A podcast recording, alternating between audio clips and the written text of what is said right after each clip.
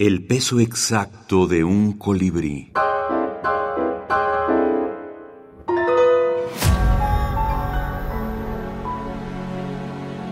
Minificciones de autor. Entre todas las formas y entonaciones, prefiero todas.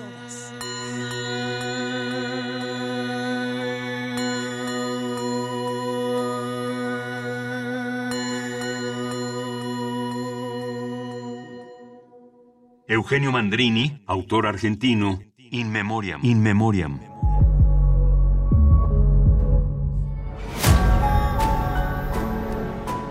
Del amor y la muerte.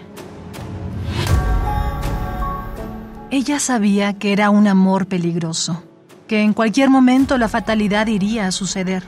Por algo ella tenía un cuello largo y tentador de cisne melancólico, y él esas manos de estrangulador, velludas y poderosas.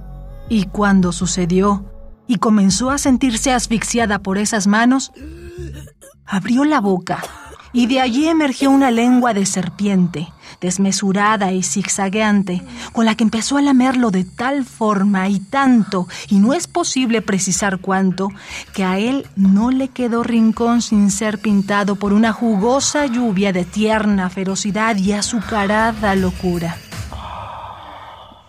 Ella misma me contó que desde esa vez no hubo más sombra de tragedia entre ellos, que libres como nunca, trotan hoy por la pradera de la sábana y que lo ocurrido no tiene nada de fantástico.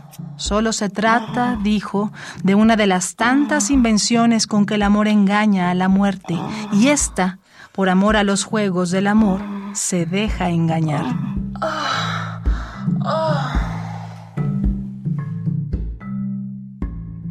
El sueño eterno.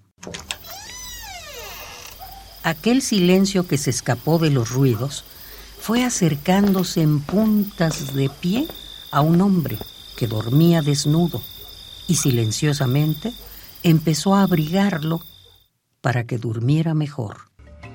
Microficciones de Eugenio Mandrini. Del libro La vida repentina, Macedonia Ediciones 2017.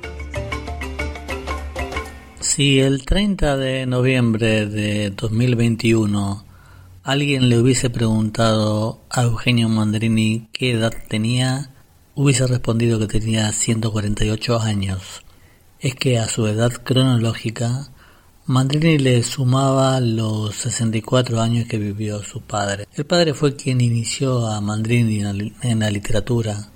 El padre era un albañil que cuando se iba por la mañana muy temprano le dejaba como tarea a Eugenio que leyera algunos de los libros de la biblioteca, donde había clásicos del siglo de oro español y clásicos de la literatura europea en general. Quería un futuro mejor para Mandrini. Fabián Vique, editor y escritor.